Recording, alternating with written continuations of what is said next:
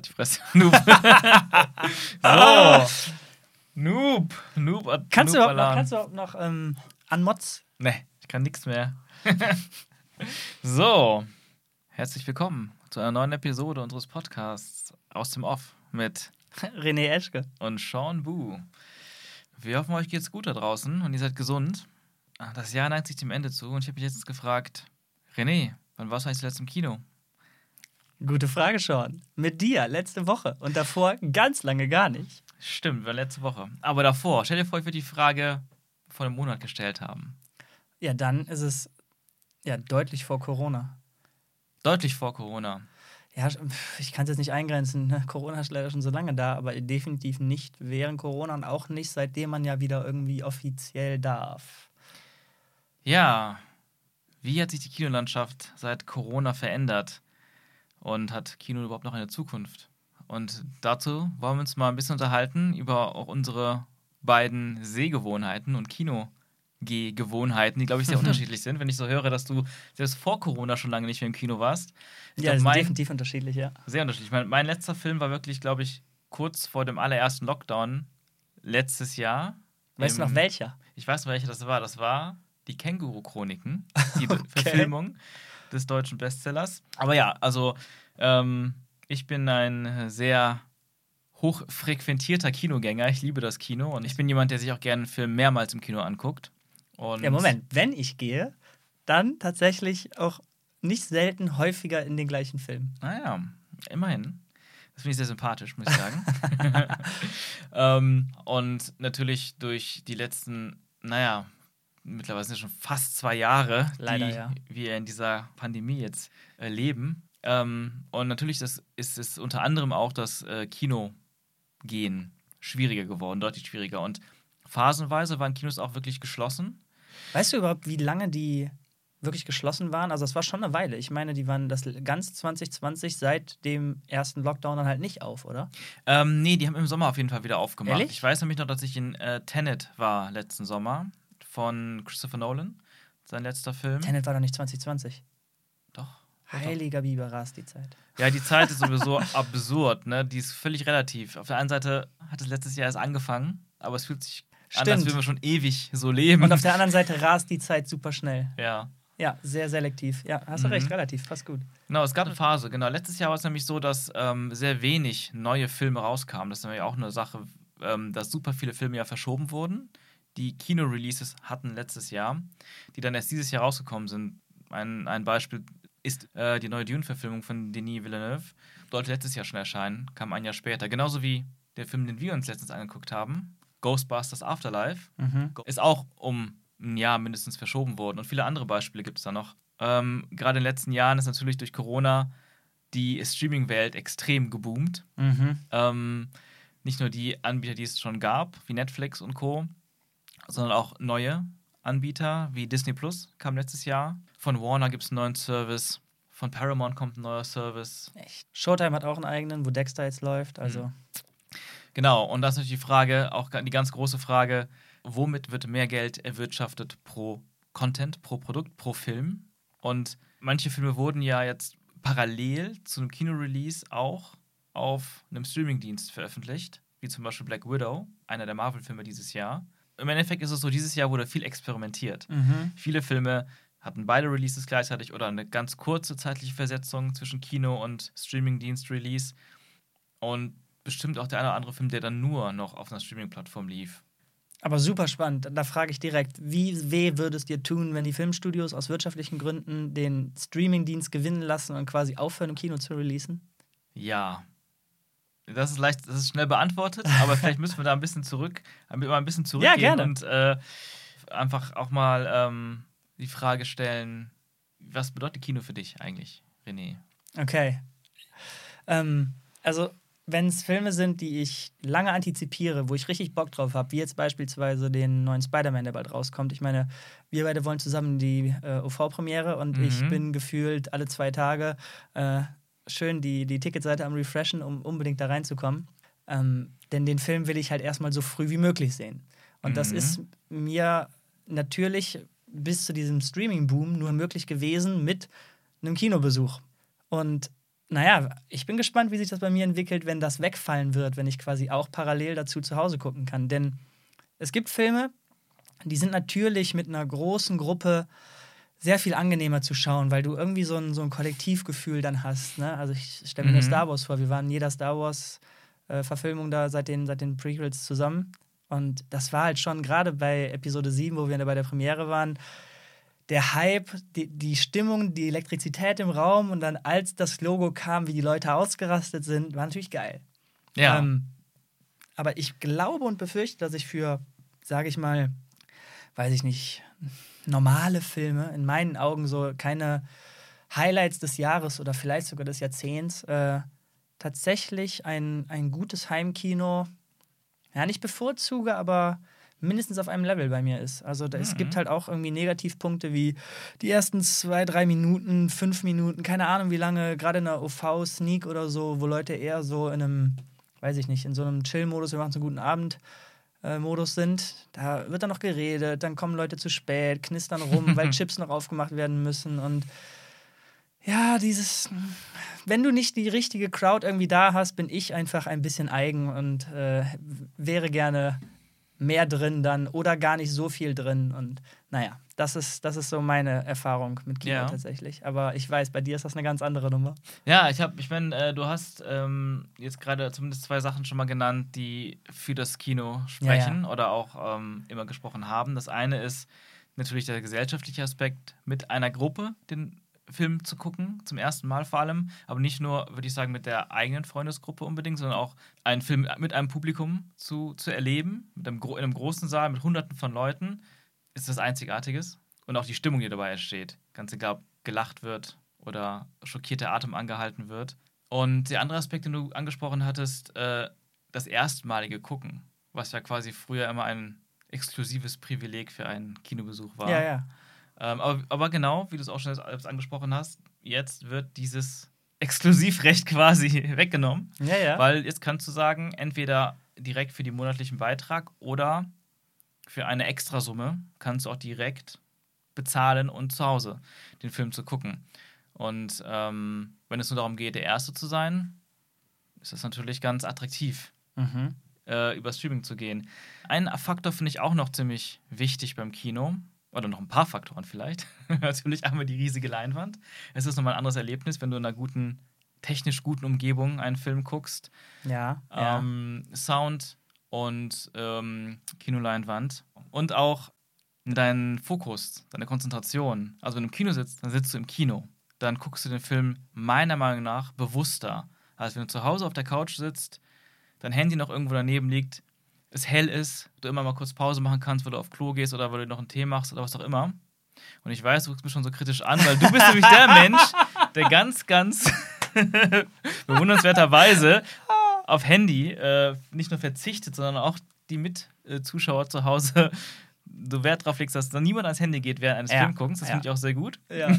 ja, du hast, lustig, dass du es so gesehen hast. Ich war die ganze Zeit überlegen, wann, wann kannst du rein? Wann kannst du reingehen? Denn die zwei Aspekte, die du gerade genannt hast, da muss ich bei beiden leider gegenhalten. Mhm. Denn ja, wenn man ein gutes Kino hat und das Cineplex hier in Aachen ist wahrscheinlich ein gutes Kino, aber selbst da habe ich bei den, ich weiß nicht ob 50-50, aber ich habe oft den Eindruck gehabt, ey, mach mal lauter mhm. oder ey, mach mal leiser. Oh, okay. Und ähm, das Bild war oft ziemlich dunkel gefühlt. Vor allem, wenn wir was in 3D mal geschaut haben, ja. habe ich mir oft gedacht, ey, auf einem richtig geilen OLED-Fernseher, sei, weiß nicht, 65 Zoll oder so, wo ich dann irgendwie nur drei, fünf, drei Meter weg von weg bin oder so, mhm. ist also geiler. Also ein Meter. Ja, das ist ein bisschen heftig, aber ähm, selbst, ja. also das heißt, selbst bei dem technischen Aspekt und mhm. bei dem bei dem Fokus-Ding, ja, da wie du schon gesagt ja. hast, ich bin zu, also ich, ich, für mich ist das zu Hause genau das Gleiche vom Fokus ja, her. Das ist interessant, aber ich würde auch mal behaupten jetzt, ja, ja, so in die Welt hinaus behauptet, dass das eher selten der Fall ist und dass die meisten Leute aber wirklich so dieses Multitasking-Ding, irgendwie ist alles mal offen. Ähm, noch schlimmer ist ja, wenn man quasi am Laptop einfach über den Browser guckt. Oh Gott. Ja, irgendwie Netflix oder so und dann aber noch drei andere Browser und, und, und WhatsApp und noch andere Sachen auf hat und immer hin und her klickt. Ich weiß nicht, was Menschen machen, aber bestimmt. Also könnte ja kann sein. Auf jeden Fall, genau, deswegen, ich fand, ich fand immer diesen Aspekt interessant, was man bewusst da reingeht. Dass man sagt, ich gehe jetzt wirklich, ich, ich, ich stehe jetzt auf, ich gehe raus. Das ist für ja, manche ja, schon wirklich ja, ein Akt. Ähm, ich gehe raus in die Welt, ich kaufe ein Ticket ich nehme die Zeit und den Weg auf mich und ähm, vielleicht auch sogar die Organisation, wenn man mit einer Gruppe geht. Und dann sitzt man da und dann, dann ist man auch wirklich nur für diesen Film da. Da fällt mir noch was ein. Tatsächlich ein sehr, viel, ein sehr positiver Aspekt an Kino, ähm, den ich tatsächlich auch zu Hause nicht in der Form repliziert bekomme, ist dieses Gefühl, wenn der Film vorbei ist und ähm, man den Abspann schaut. Mhm. Und alle gehen schon raus und man selber hat dann, es hat so ein, ich finde das sehr, sehr, ich finde es absurd, dass ich das so schön empfinde, wenn der Saal sich langsam leert und ich mit meinen Gedanken erstmal irgendwie alleine bin und man sich zwar nach links und rechts irgendwie umdreht und mal so die Eindrücke ganz kurz einholt, aber wie ich erstmal dann die doch ja geile, meistens geile Soundkulisse dann auf mich wirken lasse Mhm. und für mich verarbeiten kann, was ich hier gerade gesehen habe. Das ist natürlich bei dem einen Film mehr notwendig oder da rattert mein Kopf mehr als bei anderen. Ähm, aber in jedem Fall gucke ich mir tatsächlich in der Regel die Abspänne bis zum Ende an. Ja. Und der andere Aspekt, der dann auch Löblich. darauf folgt, ist, danach geht man zusammen raus und man quatscht nochmal über den Film auf eine Art und Weise, die für mich bis jetzt zu Hause nicht replizierbar war. Da wurde natürlich auch über Filme danach Mhm. geredet, aber nicht dieses und alle reden, ja, ich weiß nicht. Es ja, ist, ja, ja. ja, sag was, sag was. Ja, nee, also, also was mir da in den Sinn kommt, ist, es ist ein Erlebnis. Ja. Es ist mehr ein Erlebnis auf jeden- als ja, das auf jeden zu. Hause neben all den anderen Sendungen, die man eh schon guckt und dem ganzen Konsum, den man hat. Ins Kino gehen einfach noch mehr ein Erlebnis. Auf jeden Fall, weil man ja auch seine gewohnte Umgebung verlässt und so weiter. Und wie du schon gesagt hast, man, man muss sich Schuhe anziehen, eine Hose. So, Ja. wer weiß, man guckt ja wahrscheinlich auch Filme nicht selten irgendwie im Bettchen mit einer Decke eingemummelt so. Und Mhm. ähm, es ist nicht das gemütlichste im Kino, aber es ist ja rund, rund um ein Erlebnis, da hast du schon recht. Genau, und es kommt natürlich auch an. Gemütlich kann es trotzdem sein, je nach, je nach Saal. Ich war jetzt in äh, Berlin im Sommer, wo ich dann auch zum ersten Mal dieses Jahr wieder im Kino war. Oh, okay. ähm, wo es dann lockerer wurde und die Inzidenzen niedriger waren und man dann wieder ins Kino konnte.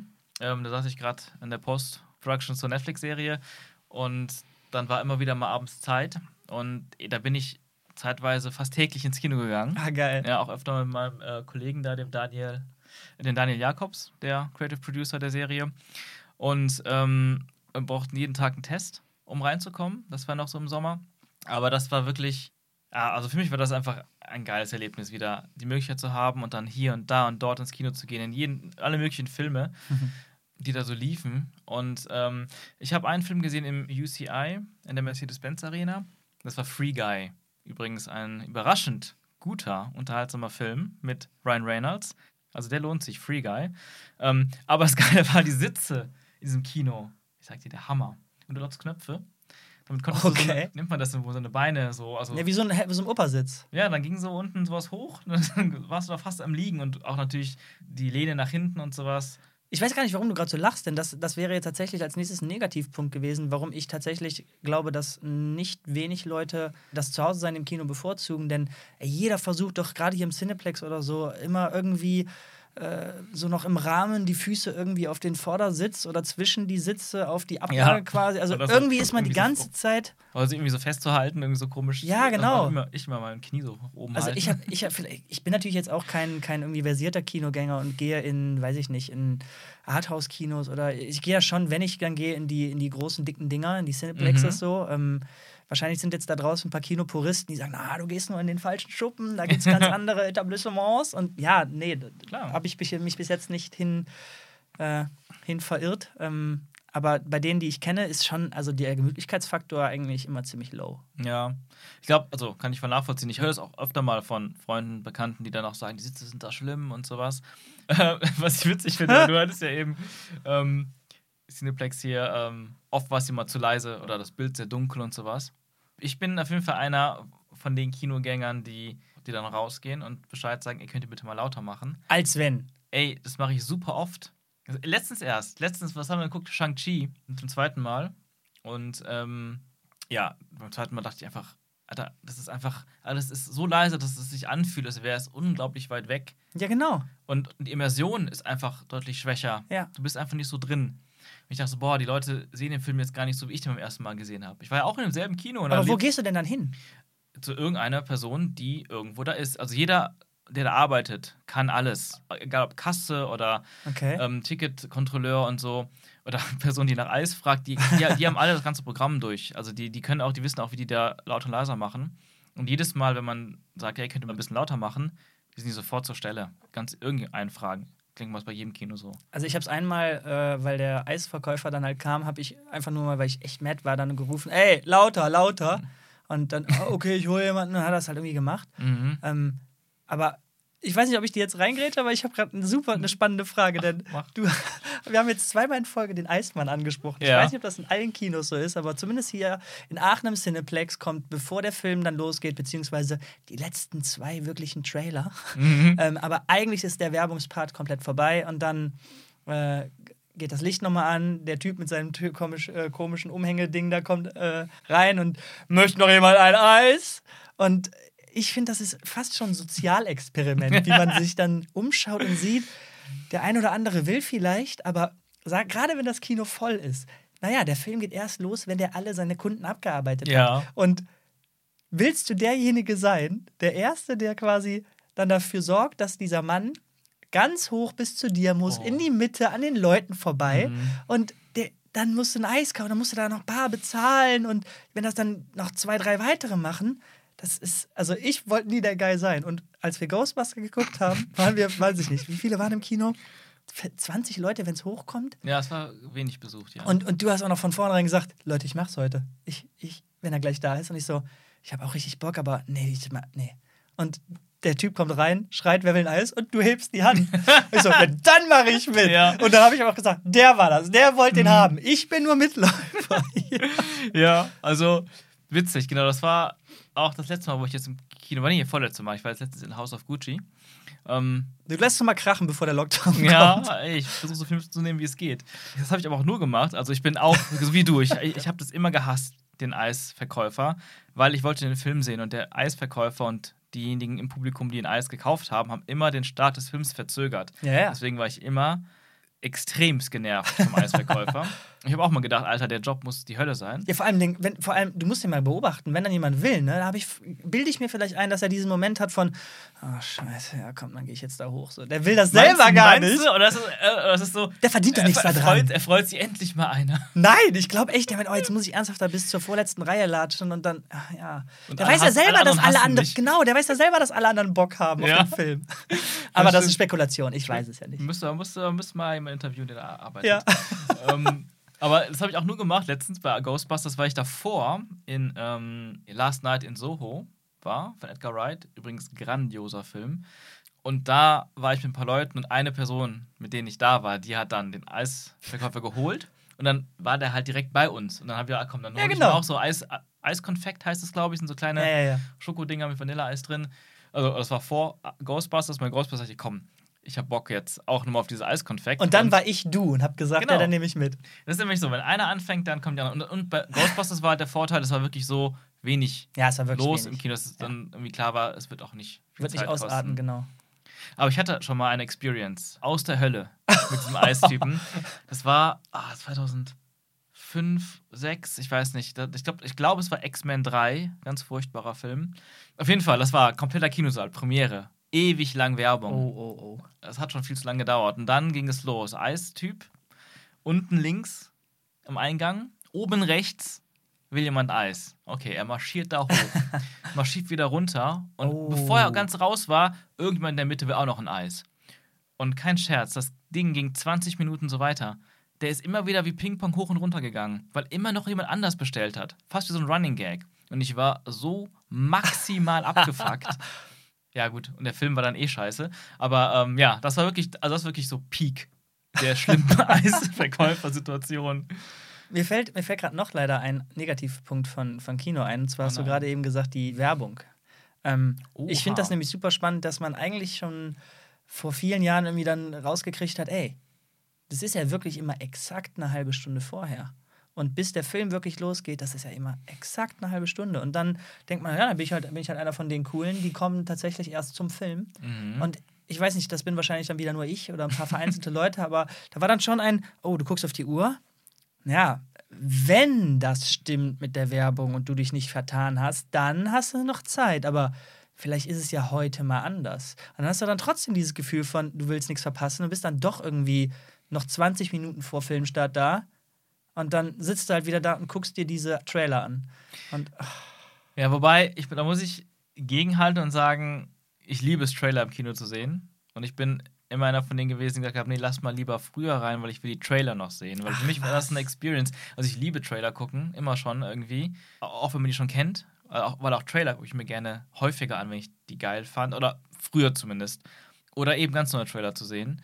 Und das war immer eine tolle Experience. Irgendwie für mich war das Kino. Genauso wie früher auf VHS-Kassetten oder DVDs ähm, gab es vorher auch oft einfach Trailer zu Ja, ja. anderen Filmen. Und weiß nicht, irgendwie war das geil. Es war nochmal so ein bisschen so diese Einleitung, Ouvertüre in den ja, Film. ja, wenn es also, wenn es denn wenigstens nur Trailer wären, aber da sind ja dann auch häufig diese absurd auf jedem erdenklichen Level produzierten lokalen Spots von irgendwelchen Ja, Restaurants, mal eine Druckerei, ähm, Ja, das gab's. das, also und die werden dann aber auch irgendwie einfach zwischengepumpt. Zwischen sehr hochwertig produzierten Mhm. Trailern kommt dann so ein noch lower als studentisch produzierte Clip für eine Druckerei, wo Ja. du merkst, ey, da hat irgendjemand für das Kino nicht gewusst, wie er es exportieren soll. Alles ist vorne und hinten kaputt, schief, schrankelig. ja.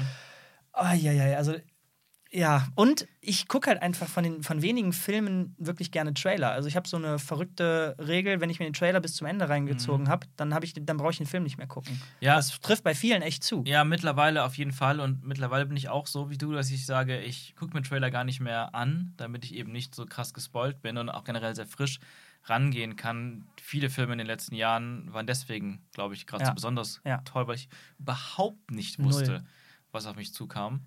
Ähm, aber ja, gerade so in der Jugend und Anfang, Mitte 20er Jahre war das so, dass ich Trailer sehr gerne geguckt habe und die teilweise auch wirklich wie so ein kleines eigenes Kunstwerk gesehen habe. Und ich so daran denke, wie die Trailer von Herr der Ringe zum Beispiel jeweils waren Mhm. oder von Star Wars. Genau, die habe ich ja auch, die ich auch gesucht Rauf und runter. Und das war einfach immer eine ganz, das ist wie ein Kurzfilm, so eine kleine Experience für sich. Und die guten Trailer auch damals waren halt auch die, die eben nicht so viel verraten haben. Ja, ja. Ähm, mittlerweile ist es ja wirklich so, auch gerade bei der Fülle an Content und verschiedenen Arten von Filmen, versuchen die Studios, die Filme dem Ja, ja. Zuschauer so nahe zu bringen, alle interessanten Aspekte zu präsentieren, weil man sonst untergeht in der Masse. Aber dadurch hast du meistens den ganzen Film schon gesehen. Und das Schlimme ist halt, dass du nicht weißt, ob es einer der in Anführungsstrichen guten Trailer ist oder nicht. Wenn ich mir von Spring Breakers, was war das? Zwei, wann war der Film? 2015? Ist ja auch egal.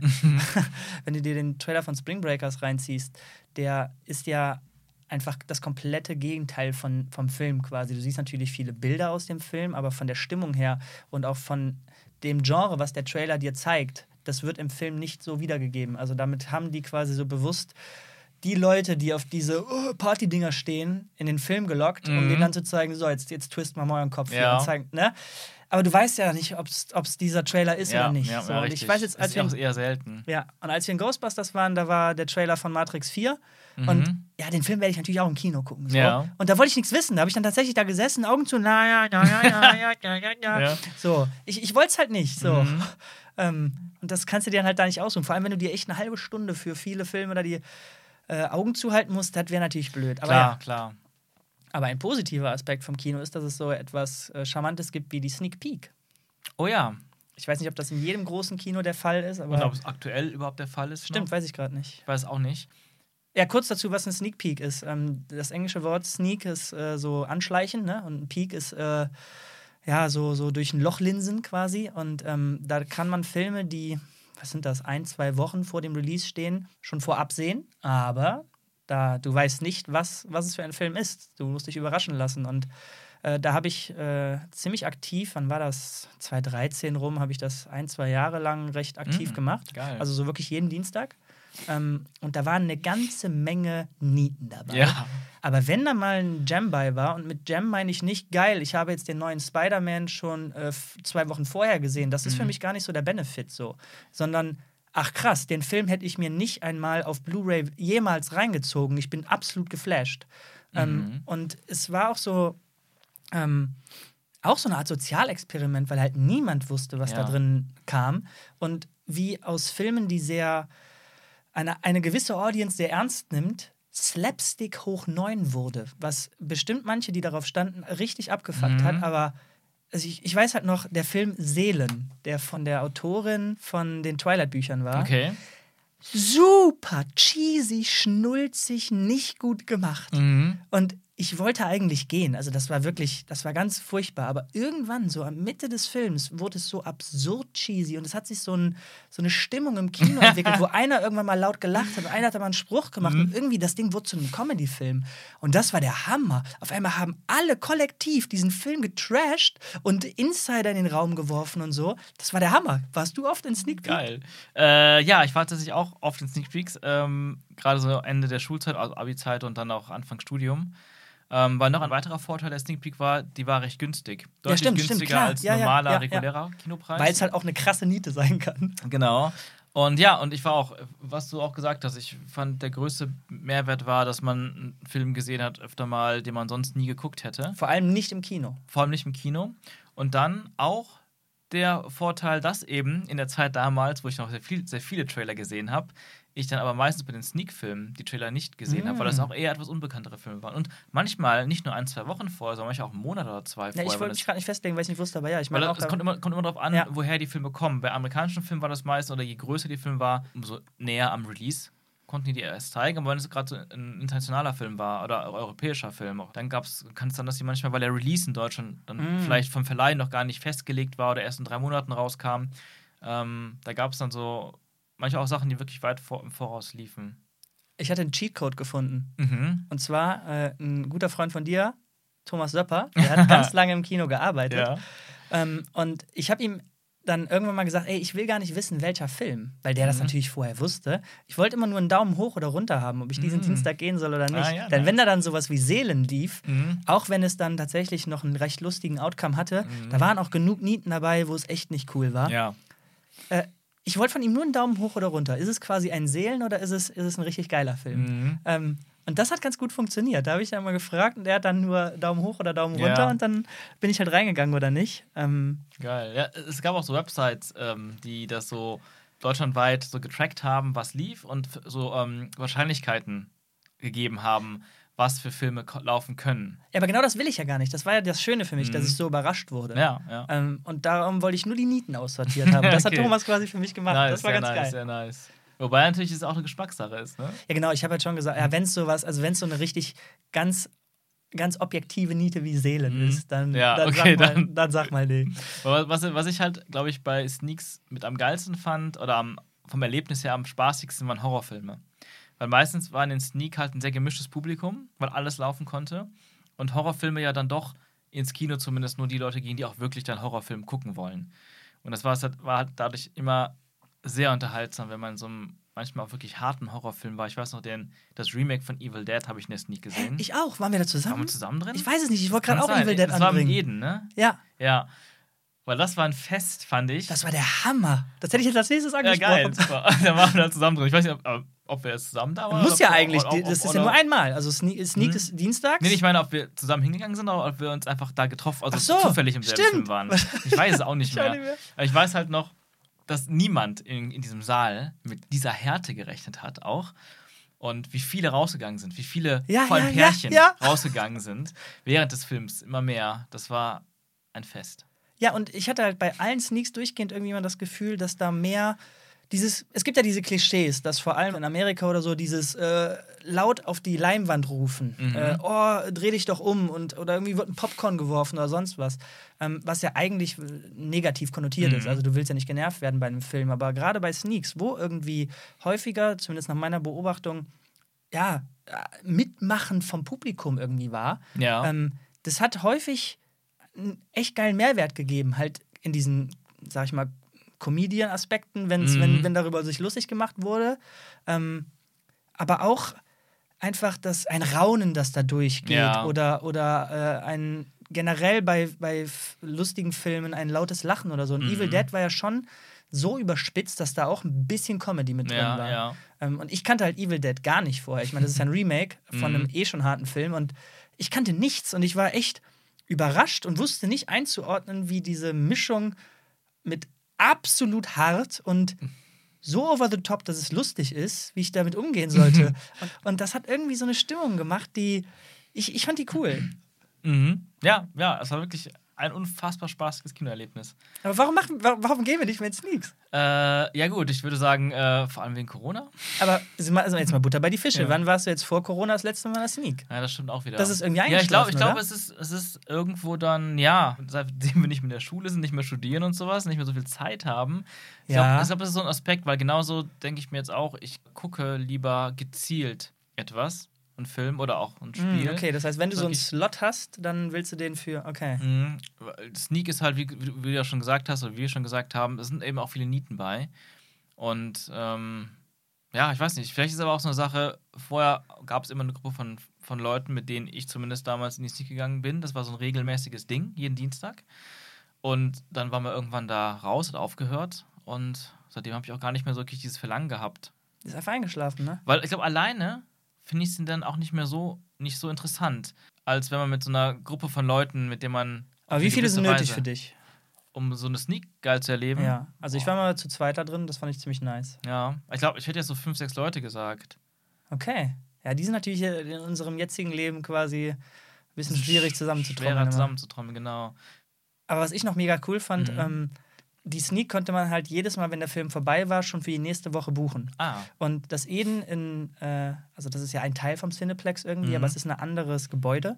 Und ich finde es deutlich schöner als das Cineplex. Ähm, vor allem Eden 1 ist noch tatsächlich so ein klassischer Saal mit diesen roten Pailletten überall Mhm. und vor allem einem, einer, einer Loge, also einem echten Balkon. ja. Mhm. Ähm, der nicht über das Parkett drüber ragt, aber du bist vom, vom Bild her exakt in der Mitte. Und ganz vorne am Balkon, ähm, äh, ganz vorne auf der Loge in der Mitte sind die mit Abstand geilsten Mhm. Plätze in dem ganzen Kino, sowohl was Sound angeht als Ja. auch Bild. Und du kannst deine Füße sehr cool lange ausbreiten. Da war nichts mit ungemütlich. Und ähm, ich hatte mit ein paar Leuten, denn da waren sehr viele Leute, die regelmäßig da waren. Und da Mhm. gerade diese beiden Plätze, 11 und 12, auf der Loge oben in Ja. Eden, die waren halt sehr umkämpft. Und da war es immer so ein, ja, so ein kleiner Kampf. Und man guckt dann halt auch die Leute an und sagt, ja, diesmal habe ich hingekriegt. Ne? Diesmal habe ich hingekriegt. Ähm, Geil. und dann gehst halt da raus und an dem Abend habe ich halt irgendwie noch versucht oder spätestens den Morgen danach halt schon für die nächste Woche die Karten zu buchen und ja, 11 und 12 sind schon weg. Shit, ja, muss halt wieder äh, 10 und 9 nehmen.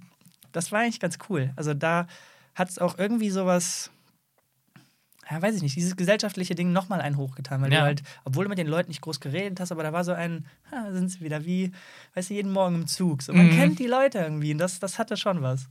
Ja. Ja, sehr schön. Jetzt, wo ich drüber rede, vielleicht muss man öfter ins Kino gehen. ne? Ja, guck. Das schön. hoffentlich, hoffentlich könnte man das bei den Zuhörern auch ein bisschen äh, auslösen. Aber natürlich ist es jetzt immer noch ein bisschen schwierig, ne? Ja, was heißt ein bisschen schwierig? Vor allem, was ich sehr spannend an dem ganzen Thema finde, ist, dass selbst jetzt, wo es wieder möglich war, ähm, da schon einfach eine Gewissens- und Vernunftssache noch mit reingespielt hat, wo ich jetzt gar nicht auf das Thema eingehen will und gar nicht sagen will, ich sehe das so und so, man sollte Mhm. ins Kino, man sollte nicht ins Kino. Das soll jeder für sich selber entscheiden und jeder soll das für sich abwägen. Mhm. Aber es lag halt einfach eine Form von Grauzone in der Luft.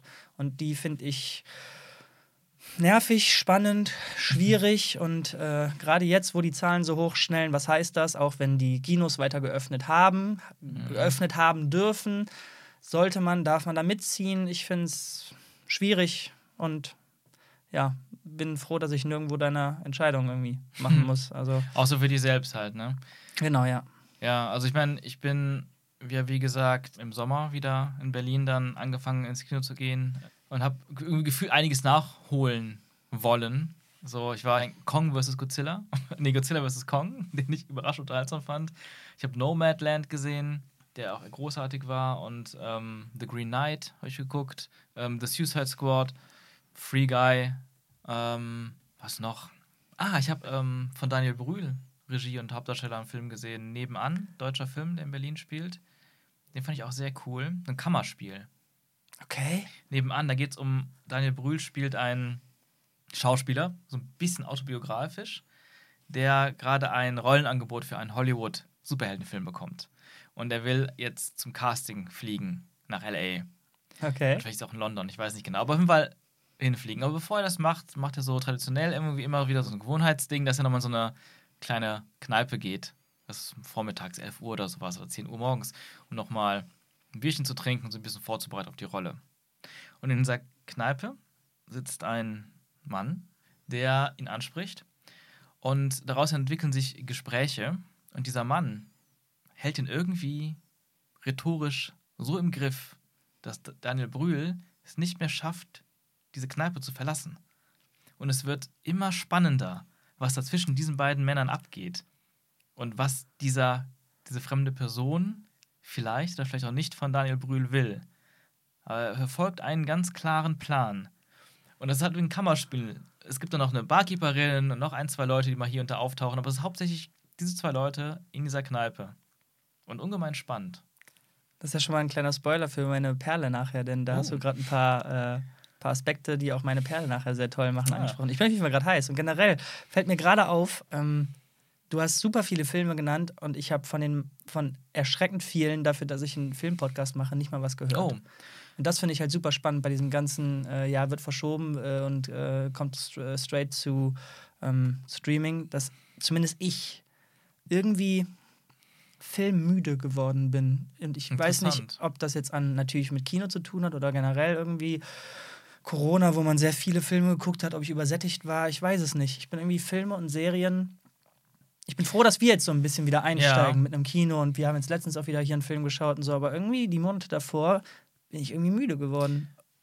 Ja, also ich, ich maße mich jetzt nicht an, ergründen zu können, woran das liegt, aber so ein bisschen denke ich immer, dass auch so ein bisschen an der in dem Überfluss an Content liegt und an der Tatsache, dass man halt die letzten anderthalb bis zwei Jahre halt so viel Zeit damit verbracht hat, einfach nur zu konsumieren und Sachen durchrattern zu lassen. Ähm, und irgendwann ist einfach alles nur noch gleich und breig und die meisten Leute können sich gar nicht mehr erinnern, was sie vor zwei Monaten geguckt haben. Und gerade da finde ich wieder Kino so ja, rettend. Genau. Ich, ja. Irgendwie so. Und zu sagen, so, das ist jetzt wieder etwas Bewusstes, was man ja, tut. Eine bewusste, viel achtsamere Aktion, ein Event, das man auch nicht nur alleine macht. Im besten Fall. Und ähm, wie gesagt, wir waren letztens im Kino. Ghostbusters Afterlife, der erste Film für dich seit Corona-Beginn. Wie war das für dich?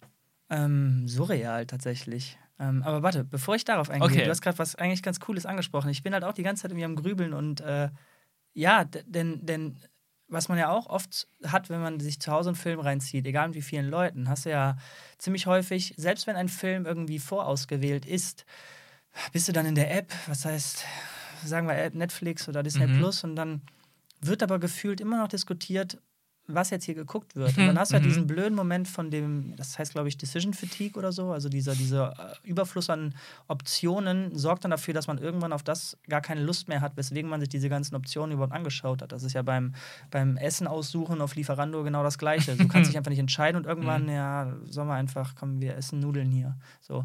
Ähm, und das gibt es ja einfach bei Kino nicht. Da hast du dich vorher mit Leuten auf den Film committed und ich weiß nicht, wie, wie andere das machen, aber wir beide zumindest buchen halt immer die Plätze und die Karten auch bezahlt schon vorne, äh, vorne mhm. rein. Ich meine, ich unterstelle jetzt einfach mal, dass es wenig Leute gibt, die noch zum Kino gehen und dann sich vor die Kasse stellen, hochgucken auf die Plakate und sagen, heute gucken wir das. Und selbst dann, glaube ich, kommt man nicht in diesen Decision Fatigue Modus, weil ja. du auch gar nicht so viel Auswahl hast an Stimmt. Kinofilmen. Ähm, und du hast dann auch dieses, ja, Leute sind hinter uns und müssen es entscheiden. Ähm, und das finde ich auch gerade irgendwie recht, recht angenehm im Kopf, äh, wenn ich darüber nachdenke. Ja, wir haben uns auf ein, wir mussten uns zusammen hinsetzen oder irgendwie in einer WhatsApp-Gruppe entscheiden, ja, was gucken wir? Oder mhm. wie in dem Fall von Ghostbusters, du hast mich einfach angerufen und gesagt, ey, hast du Bock auf Ghostbusters? Und das war sehr angenehm, dass ich einfach sagen konnte, ja, geil, klar. Ja. ja, dann bin ich einfach mitgekommen so. Ja. Ähm, war für mich so eine Art Sneak, weil ich halt keine Ahnung, ich wusste jetzt den Film, aber ich mhm. wusste nichts darüber. Ich wusste nicht mal, dass ein neuer Ghostbusters da ist. Aber ja, zu deiner Frage, ja. wie das für mich war. Ähm, ja, irgendwie erstmal tatsächlich surreal, diese, diese Treppen hochzugehen, die ich ja eigentlich schon ziemlich häufig hochgegangen mhm. bin zum Cineplex 1. Und äh, ja, dass man gar nichts von Corona irgendwie gemerkt hat. So, da wurde, ähm, wurde da überhaupt unser, nee, genau, ganz oben erst, äh, vor dem Saal wurden unsere Impfnachweise gecheckt und bis dahin war quasi alles normal. Ja, abgesehen von der Maske natürlich, ne? Stimmt, genau, ja. Aber das ist ja leider jetzt schon irgendwie normal. Ja, das stimmt. So, auch, ähm, es war relativ wenig los und es war erfrischend und irgendwie. Äh, wie habe ich ja eben schon angeteased. Ich muss zugeben, es hat sich. Ich war hin und her gerissen, ob man das machen kann oder nicht. Und dann mhm. aber klar, jetzt ich bin halt doppelt geimpft, äh, dass, dass ich bin getestet vor ein paar Tagen, so ich mache es jetzt halt mhm. und ähm, spätestens als man aber dann da im Sessel saß, war so, oh ja, doch, Doch, nice. Nice. Mhm. Und äh, da war diese Vorfreude da, was vielleicht wieder auch ein bisschen für die Werbung spricht, dass du Ja. da dich schon einsitzen kannst, alle machen Flugmodus an, man quatscht noch ein bisschen und ähm, ja, man Ja. wird auf den Film eingestimmt. Und dann hast du auch dieses, ah, du hoffst, jeder Trailer ist der letzte, damit es endlich losgeht, weil man einfach Bock drauf hat. Von Mhm. daher, ähm, das Bild war gut und der Ton war gut und der Film war einfach jetzt nichts Weltbewegendes, aber der hatte sehr viele schöne Aspekte und ich hatte richtig Spaß damit. Das Ja. kann man auf jeden Fall sagen. Sehr cool, ja. Und für, für dich, der ja schon jetzt äh, ein paar Kinobesuche in- Ja. in Corona hinter sich hatte. Ja, ähm, also ich hatte auch Spaß einfach mit dem Film. Also Ghostbusters mochte ich sehr gerne, jetzt den neuen. Äh, sehr sympathischer Film einfach. Ähm, wie du sagst, kein, nichts, was die Welt verändert, aber sehr schön anzusehen. Nostalgisch, bisschen zu nostalgisch vielleicht. Aber der Humor hat irgendwie immer getroffen, gerade die Hauptdarstellerin. Und ja, und auch Paul Rudd. Ich liebe Paul Rudd. ich kann nie genug Paul Rudd kriegen irgendwie. Immer witzig. Und ja, und das war eine gute Kombi. Ähm, schöner, kleiner, irgendwie überraschend kleiner, fast schon so ein bisschen Indie-Drama-mäßiger Film, gerade in der ersten Hälfte. Ähm, fand ich super schön gemacht. Die zweite Hälfte dann leider ein bisschen gerusht und ein bisschen zu, wir wollen schnell zum Ende, zum Action-Finale kommen irgendwie. Ähm, ja, aber wie gesagt, ich musste echt überraschend viel lachen und es war, glaube ich, noch nie so emotional in einem Ghostbusters-Film. Oh, okay. Wobei ich jetzt nicht sagen würde, der Film ist krass emotional, aber der Ja. hat einfach da noch eine, ja, irgendwie noch mehr Ernsthaftigkeit und die Figuren sind noch vielleicht ein bisschen sensibler angepackt als in den alten Filmen. Ja, nee, fand ich sehr schön. Ähm, aber ich bin auch, wie du schon erwähnt hast, ich bin so in so, so einem kleinen Run mit Filmen. Wir haben Mhm. jetzt zuletzt House of Gucci gesehen, aber davor habe ich ähm, meinen Film des Jahres gesehen, zweimal schon im Kino, Last Night in Soho von Edgar Wright. Ähm, den fand ich absolut großartig und der versprüht einfach so eine pure Kinoliebe. Davor war ich dreimal in Dune. Ach du Heilige, okay, Mhm. okay. Ja, was Shang-Chi fand ich auch überraschend gut. Endlich mal ein überhaupt Hollywood-Actionfilm, der wirklich gute Kampfszenen hat. Doch, es lief echt viel. Und das war letztes Jahr zum Beispiel nicht so. Da war es aber das Phänomen. Ich war noch zwei, dreimal mehr im Kino letztes Jahr, in der, in der Phase, wo es ging, 2020. Und dann haben die Kinos ganz viele alte Filme nochmal gezeigt. Weil die einfach nichts hatten, weil die ganzen Verleiher ja ihre Filme verschoben haben. Das wollte ich gleich ansprechen. Krass, ja, mach weiter. Ist Mhm. geil, ist gut. Und ähm, zum Beispiel habe ich dann nochmal, letztes Jahr, nochmal Knives Out gesehen im Kino, den ich eh schon geil fand, von Ryan Johnson, jedermanns Lieblings-Star Wars-Regisseur. ähm, Kein Pott vergeht ohne eine Anspielung auf Star Wars. ja, das ist äh, Tradition. Ähm, ja, was lief noch? Also ich glaube, ich glaub, die haben ganz oft Herr der Ringe und, und, und Harry Potter und sowas gezeigt. Da war ich jetzt aber nicht nochmal drin. Aber jetzt mal spannende Frage. Ich äh, bin neugierig, wie du quasi up to date bleibst, weil ich gerade echt, um ehrlich zu sein, ein Mhm. bisschen erschrocken bin, wie sehr ich von dem ganzen Kram, den du erzählst, ach, der stimmt, der war ja auch noch, ja klar. Ich kriege irgendwie nichts mehr mit und ich bin jetzt nicht irgendwie vorher aktiv auf Seiten gegangen oder so. Mhm. Also wo kriegst du deine Infos her, was wann läuft oder was wann wie verschoben wurde und wo du dann auch reingehst? Gehst du immer auf die Cineplex-Seite und guckst einfach, was da ist oder? Ähm, auf die Kinoseiten, also die Kinobetreiberseiten gehe ich eigentlich nie, außer wenn ich Tickets hole. Krass. Aber ähm, ich glaube, unter anderem Letterboxd tatsächlich, weil ich da halt immer wieder mal so reinklicke, Ja, so wie man ja. das früher bei Facebook gemacht hat. Ähm, und dann steht ja auch ganz oft so, was ist gerade populär bei seinen Freunden, was gucken die gerade Neues. Dann hat man das Okay. ein bisschen abgespeichert, dann ist ja auch die Watchlist bei Letterboxd. Hier ein bisschen Letterbox-Werbung. ich schreibe übrigens auch ein paar manchmal Reviews zu Filmen bei. Erfüllt mich, erfüllt mich als das Buch. Okay, Spaß beiseite. Ähm, nee, aber da sehe ich immer wieder mal was. Einfach so, was so generell aktuell so läuft. Und dann, ich mache ganz oft dann einfach Watchlist hier, Watchlist da. Weil ich dann auch immer ganz interessant finde, mal zu lesen, was andere drüber schreiben. Oder wenn so ein Film besonders gut bewertet ist, von dem ich noch nie gehört habe. Okay. Weil auch ich habe so gedacht wie du. Und ich denke schon, mit den Filmen, die ich gerade aufgezählt habe, bin ich, hinke ich hinterher, weil Okay. ich so vieles gar nicht mitbekommen habe oder so vieles noch nicht gesehen habe, ähm, was dieses Jahr alles so dann ins Kino kam oder vielleicht auch ins Streamingdienst kam. Ähm, aber ja, Letterboxd ab und zu mal online, hier und da auf irgendwelchen Filmseiten, aber auch super selten. Das ist sehr wenig geworden. Das war früher meiner Jugend- und Aha. Studentenzeit, bin ich auf diversen Filmseiten fast täglich gewesen und alles Mögliche gelesen. Ich glaube, es ist auch viel, was, was Freunde und Bekannte Ja, wollte ich gerade und sagen, so eine eigene Bubble, so- die man da hat. Und Mm, da genau, gefragt, so hast du schon gesehen, so wie ich quasi über dich alles mitkriege. Ja, genau. Sei jetzt, es jetzt, also bei Twitter vielleicht, aber vor allem auch eher privat, so WhatsApp Ja, und ja. so. Und dann recht viele Filmbegeisterte in meinem, in meinem Freundeskreis, im Bekanntenkreis. Und dann kriegt man doch immer wieder auch irgendwelche Trailer geschickt oder irgendwelche News oder irgendwelche, ey, der Regisseur macht einen neuen Film. Oder auch Instagram. Oder ich schicke dir einfach wieder mal einen Spider-Man-Trailer. Ja, zum Beispiel. Denn, denn da kriege ich natürlich auch ein bisschen was mit bei so Filmen. Ja, peinlich. Ich bin tatsächlich eher äh, die Kategorie, wahrscheinlich war das auch nicht immer so, aber wenn Oscars dann waren, Mhm. oh, der hat gewonnen, der hat gewonnen, der ist so oft nominiert worden und dann guckt man sich diese Listen an von den Filmen und dann, ah, der war jetzt schon sehr oft genannt, den tue ich mir einfach auf die Watchlist drauf, Ja. so, auf quasi private in meine Evernote. ähm, Ah. Das, ja, das ist verrückt. Ich glaube, das ist bei mir viel mehr diese, diese Bubble-Geschichte, denn, denn ich habe jetzt gemerkt, ich gucke anscheinend Filme nicht so gern alleine. Mhm. Und das war natürlich jetzt über einen ganz großen Zeitraum, ja, was heißt die Regeln? Man durfte natürlich in den Sommern immer was machen, aber ich glaube, das hat sich tatsächlich so generell ein bisschen verändert, dass man einfach weniger Leute sieht, ohne das irgendwie gemerkt zu haben. Ist Ja. eher so eine Gruppensache für mich. Ja, ja, es kann gut sein. Interessant. Bei mir ist das, glaube ich, so, ich gucke auch lieber Filme mit, mit mehreren Leuten. Ganz egal, ob das ein neuer Film ist oder ein Film, den ich schon häufig gesehen habe. Aber Filme kann ich mir zumindest noch deutlich häufiger alleine angucken als eine Serie. Ja, Moment, aber dann, also ich rede gerade vom ersten Mal zu gucken. Ah, ne? okay. Also wenn ich mir jetzt gucke, wir haben, wir haben letztens zusammen, letztens, ich weiß, weiß ich, wie lange das wieder her ist, Promising Young Woman gesehen. Ja. Und ich bin ja eigentlich jemand, der gar nicht gerne unterbricht.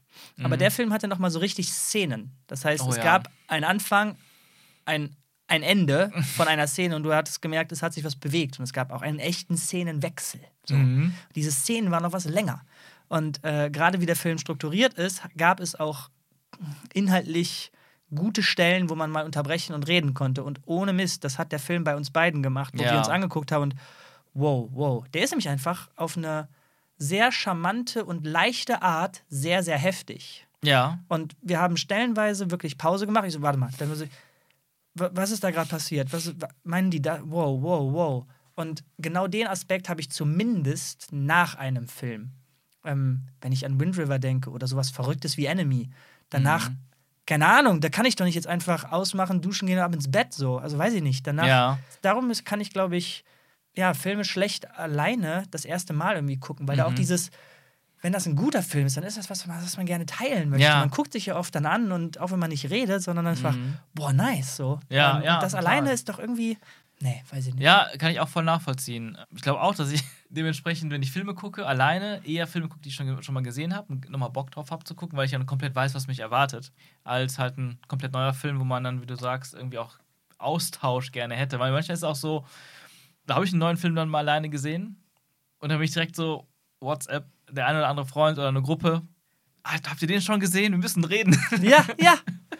Aber dennoch bin ich ähm, überrascht, wie gut Kinos dieses Jahr liefen, also Filme dieses Jahr liefen, weil ähm, letztes Jahr hatte ich noch so ein bisschen Befürchtung, leider ist das jetzt wohl das endgültige Aus für Kinos mit Corona äh, und Streamingdienste am Boomen und keiner kann mehr ins Kino gehen. Aber ich meine, jetzt sind doch viele von den Filmen, so wie die Marvel-Filme oder Dune auch, super erfolgreich. Leider darf man nicht vergessen, dass halt trotzdem sowas wie das Kapitol und so sind halt kaputt, ne? So kleinere Existiert Kinos. das nicht mehr? Ja gut, dass Kapitol die ist weg. kleinen, dass die Also kleinen vielleicht, Kinos. vielleicht rede ich gerade Quatsch, aber ich meine, das Kapitol äh, ist weg. Aber da muss man auch sagen, klar, hier und da werden Kinos geschlossen und wurden geschlossen.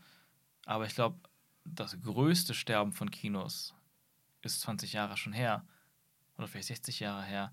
Weil es gab immer wieder Phasen, wo ähm, Kino Oh, kurz okay. vorm Sterben war. Allein damals in den 50er Jahren, glaube ich, wo zum ersten Mal der Fernseher, das TV-Gerät auf den Markt kam, da Okay. waren Kinos eigentlich dem Untergang geweiht. Und niemand hat mehr daran geglaubt, dass daraus das Kinos überleben können, wenn die Leute alle zu Hause einen Film gucken können. Aber dann wird, glaube ich, auch noch unterschätzt, oder was sich durchgesetzt hat, war trotzdem dieser Event-Charakter, die Attraktion, das Erlebnis. Und es hat sich doch durchsetzen können. Aber trotzdem sind da sehr viele Kinos gestorben. Und ich meine, in der Kindheit, und das ist wie gesagt jetzt nur 20 Jahre her, ähm, gab es auch hier bei uns in Aachen und sicherlich auch in anderen Städten viel mehr Kinos. Echt? Also wirklich erstaunlich viel. An jeder zweiten Ecke war ein Kino. Und ich war auch früher als Kind in so vielen verschiedenen Kinos hier. Und jetzt gibt es eigentlich nur noch das eine große, das Cineplex.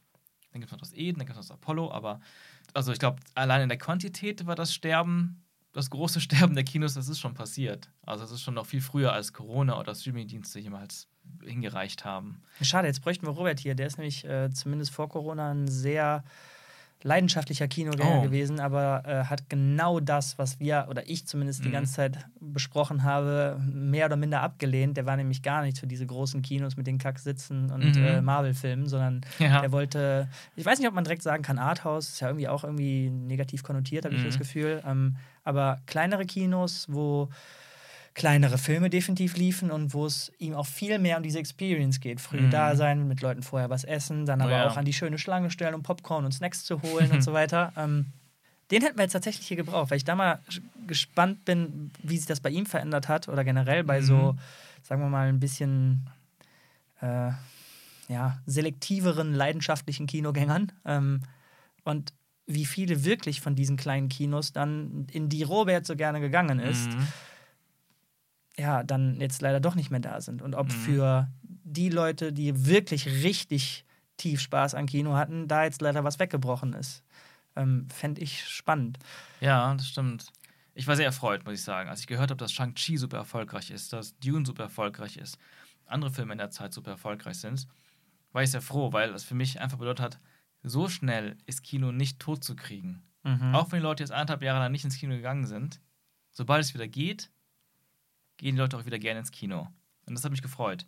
Weil für mich ist immer noch Kino so das Ding, um Filme zu erleben. Aber jetzt zuletzt Ghostbusters Afterlife ist in ähm, Amerika sehr gut gestartet, sehr erfolgreich, international aber sehr schlecht. Weil jetzt gerade in Europa teilweise Kinos überall dicht gemacht werden oder also ne, Mhm. geschlossen werden. Und aber auch die Leute nicht mehr so viel ins Kino gehen, weil die Zahlen so hoch steigen, Mhm. die Infektionszahlen so hoch steigen.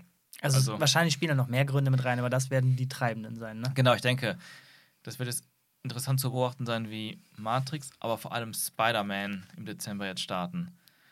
Ja, stimmt, habe ich gar nicht drüber nachgedacht, dass es halt unter Umständen sein kann, dass wir da auch nicht reingehen, ne? Da habe ich eine Frage. Ich habe kein Disney Plus und ich habe es auch definitiv nicht vor mir in absehbarer Zukunft zu besorgen. Mhm. Sagen wir mal, ähm, ich entscheide mich gegen einen Kinobesuch und möchte es auf Disney Plus sehen. Da muss ich ja dafür eh bezahlen, für den Film. Ja, Muss ich trotzdem eine Subscription haben? Alter, eine gute Frage. Denn wenn ja, das wird mich richtig, richtig sauer machen. Ich möchte die Frage beantwortet haben in unserem Podcast, deswegen machen wir Okay, okay. Recherche-Break. Ein Recherche-Break. Ja, komm, wir wissen die Antwort doch fast. Natürlich muss man eine Subscription haben. Also ich würde jetzt alles drauf verwetten. Ah, guck mal, wie der VIP-Zugang funktioniert, hier steht's. VIP-Zugang nennen die So das. nennt sich das, Ladida, genau. ladida. 22 Euro kostet dann ein neuer Film, den du im sogenannten VIP-Programm bei Disney Plus gucken kannst. Also das bedeutet, dass du den Film dann bezahlen kannst zum Gucken, während er noch im Kino läuft. Aber es funktioniert nur mit einem Disney Plus-Abo. Das müsst ihr vorher, das muss man vorher abschließen. Sorry, wenn ihr das dann ist- das ist eh schon monatlich bezahlst, dann kannst du noch extra 22 Euro für den jeweiligen Film zahlen, um den manchmal wirklich nur einen Monat vorher zu gucken. Weil die überraschend schnell ja auch schon wieder im Streamingdienst landen. Ey, sorry, das ist lächerlich. Also wir haben ja noch eine Episode vor, wo wir generell über Streamingdienste reden. Äh, Mhm.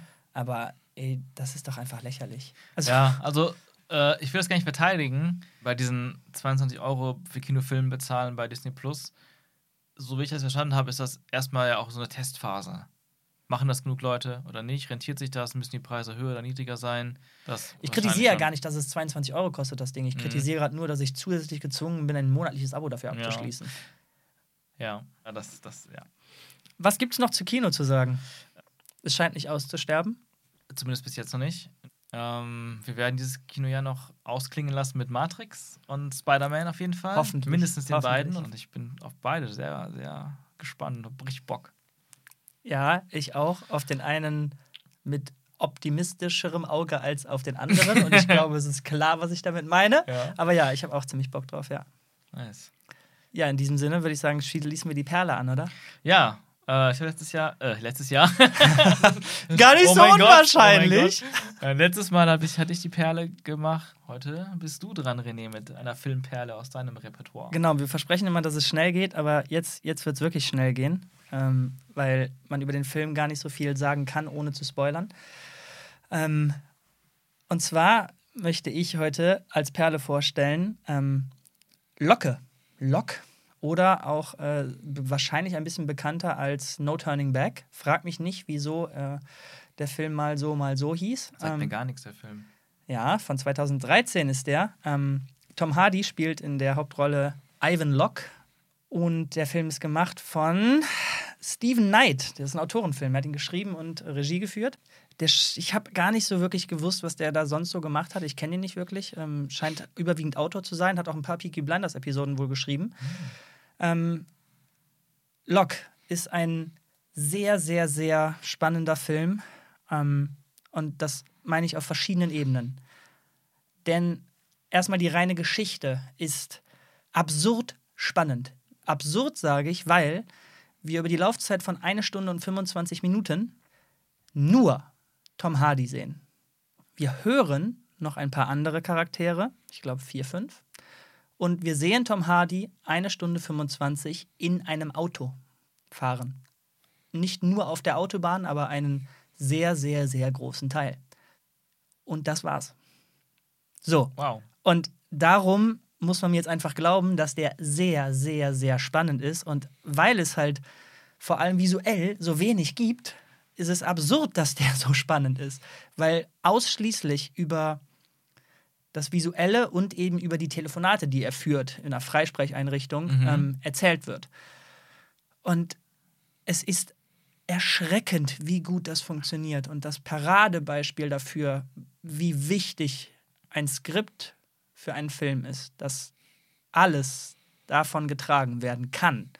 Denn auch wenn die sich ähm, visuell einiges haben einfallen lassen, um halt mit ein paar Winkeln innerhalb dieses Autos noch was zu erzählen. Und der Film ist sehr, sehr atmosphärisch, weil er sehr häufig nach einem Telefonat, was natürlich immer intensiver, emotionaler wird, wir kriegen immer mehr Informationen über die Geschichte, die uns langsam erzählt wird. Du bist die ganze Zeit am Grübeln, ist es das, ist es das? Und es ist so eine Art kleine, ja, so eine Schnitzeljagd ähm, für dich als Zuschauer weil er, Locke, natürlich die ganze Zeit weiß, worüber er da redet. Und wir kriegen immer nur hier und da äh, pro Telefonat so ein kleines Häppchen serviert, was ich eigentlich gar nicht so gerne mag in Filmen wenn, äh, oder auch in Serien, wenn dich quasi nur die Neugierde über eine gewisse Auflösung äh, am Ball hält.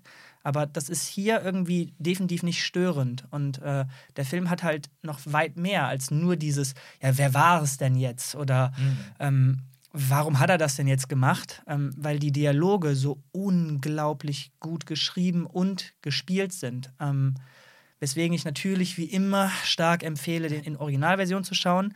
Wobei man offen gestehen muss, du kannst so gut äh, sein, wie du willst in Englisch. Wenn Tom Hardy mit Irisch Bock hat abzugehen, du brauchst Untertitel, wenn der loslegt. Ähm, was dem Film aber gar keinen, gar keinen Abriss tut, weil es halt visuell so relativ wenig ähm, gibt. Ähm, aber was ich halt auch noch mal positiv herausstellen will, ist, dass gerade wenn er dann aufgelegt hat und irgendetwas Emotionales, Heftiges oder selbst etwas Profanes ist passiert. Ähm, denn der Film fängt relativ unspektakulär an, wo er normale Telefonate hat, weil er gerade irgendwo hinfährt ähm, und da mit seiner Frau spricht oder mit seinem, ich weiß gar nicht mehr, mit wem er da alles spricht, aber es sind mhm. normale Telefongespräche. Und dann die steigende Intensität, immer halt abgelöst von seinen Reaktionen auf diese ähm, Telefonate, das ist absolutes Gold, was der Mann in diesem Film mit seinem Gesicht macht. Und wie, wie die Reaktion, das ist, das ist ja auch was, was ich bei Breaking Bad immer so hervorhebe, dass das eine Show von Reactions ist. Das sind diese drei, vier Sekunden, die Vince Gilligan dann immer nach einer, egal was für eine Aktion, länger mhm. drauf bleibt, als es so die Norm ist. Und du dann mhm. halt sehen kannst und fühlst, wie er sich gerade fühlt. Das ist Hammer. Und ich bin fasziniert gewesen, wie schnell diese 1,25 vorbei waren und wie packend dieser Film ist. Und ich will mich gerade nicht zu weit aus dem Fenster lehnen, aber ich meine, dass ich das sogar damals nochmal gecheckt hatte, weil ich es einfach nicht glauben konnte, dass der Film sogar nur eine oder zwei Einstellungen außerhalb des Autos hat. Alles andere ist die Kamera im Auto drin. Krass, ja. Damn. Hammer. Ja, weiß ich nicht. Äh, Geil. Das klingt super spannend und faszinierend. Und mal zur Abwechslung wieder ein, ein 90-Minüter, den man mhm. sich mal geben kann. Nicht, dass er da irgendwie abends sitzt und äh, hast schon 22 Uhr, kannst du jetzt noch so ein zweieinhalb Stunden Ding mhm. geben. Hm, hm, hm. Nein, knackige 1,25. Also Locke, Lock, No Turning Back 2013 von Stephen Knight. Definitiv eine Empfehlung. Nice. Willst du noch was dazu sagen? Denn du hast ihn noch nicht gesehen, oder? Ich habe noch nicht gesehen. Ich habe davon gehört. Ich glaube, meine Mom hat auch sehr von dem geschwärmt, dem Film. Und ich muss unbedingt noch nachholen. Wer wir gar nichts jetzt zum Inhalt gesagt haben, vielleicht lese ich einfach nur mal kurz die, den Zweizeiler vor, der auf IMDb steht. Mach das gerne. Der hingebungsvolle Familienvater und erfolgreiche Bauleiter Ivan Locke erhält am Tag vor seiner größten beruflichen Herausforderung einen Anruf, der eine Ereigniskette in Gang setzt und seine sorgfältig aufgebaute Existenz bedroht. Uh, spannend. Ja. Hat noch ein paar mehr Twists und Turns, als man hier vermuten lässt. Ist tatsächlich sehr allgemein gehalten, aber. Ja. Mehr kann man auch einfach zum Inhalt nicht sagen, weil das halt der ganze Film ist. Ne? Das mhm. ist jetzt zum Beispiel, vielleicht äh, übertreiben wir jetzt ein bisschen mit der Perle, aber ist so ein Film, wenn du das hörst, etwas fürs Kino? Also ich glaube, das ist der perfekte Sneak Preview-Film. Das auf jeden Fall. Aber jetzt rein, wenn wir von den Vorteilen reden, die jetzt nicht nur die Sneak hat, sondern generell, was das Kinoerlebnis angeht, ist das ein Film, der da reingehört? Hm. Also ich glaube schon, ich habe ihn jetzt nicht vor Augen. Ja, ja, er klingt ja, erstmal sehr klein, aber ich glaube, dass er das gar nicht ist. Und ich glaube, so einen Film mit einem Publikum zu gucken, ist noch mal intensiver. Und wie gesagt, auch hm. wenn man diesen Fokus hat. Ich bin nur in diesem Film drin im Kino. Alles ist dunkel, große Leinwand, satter Sound. Und ich bin nicht noch parallel am Handy und habe irgendwie noch hier und da und mache kurz hm, Pause stimmt. und gehe mal kurz äh, noch was zu snacken holen. Oder ach, ich, ich gucke jetzt eine halbe Stunde und dann gucke ich morgen weiter. Ähm, ich glaube, auch so ein Film würde viel gewinnen im Kino. Sehr gut, dass du das nochmal angesprochen hast, denn ich glaube natürlich Leuten, wenn die sagen, ja, ich kann beim Film und bei Serien auch multitasken und so weiter. Und vielleicht ist es ja auch so, dass es bei gewissen Filmen nicht schlimm ist, wenn du dann zu dem Schlüsselmoment oder zu der Actionsequenz, zu dem Action-Set-Piece dann wieder auch mit voller Aufmerksamkeit dabei bist. Aber gerade bei diesem Film würde ich sagen, ist es objektiv so, dass du wirklich, um diese Atmosphäre aufzusaugen, die ganze Zeit dabei sein musst, ähm, weil der Film halt im Grunde nichts weiter hat als äh, Geschichte und Atmosphäre. So, und mhm. die kannst du, glaube ich, nicht äh, so wachsen lassen und aufnehmen, wenn du das mit halbem Auge machst. Mhm. So, aber. So klingt das, ja. Ja. Spannend. Denn ich habe jetzt halt äh, eben noch den Trailer zu Spider-Man Across the Spider-Verse gesehen. Mhm. Ich war absolut geflasht, weil ich nicht wusste, dass ein zweiter kommt ähm, der Nachfolger von 2018 Spider-Man Into the Spider-Verse. Der Animationsfilm. Oh mein Gott, das, das wird die nächste Perle, ich sag's dir. ähm, und da ist mir sofort wie Schuppen von den Augen gefallen, eben als wir darüber geredet haben. Das musst du im Kino sehen. Ja. Diese perfekte Comic-Adaption auf das Bewegtbild, das muss leuchtend grell in riesen, riesen, riesengroß sein. Mhm. Oh. Ja, in diesem Sinne, würde ich sagen, bis zum nächsten Mal. Macht's gut, Leute. Tschüss. Ciao.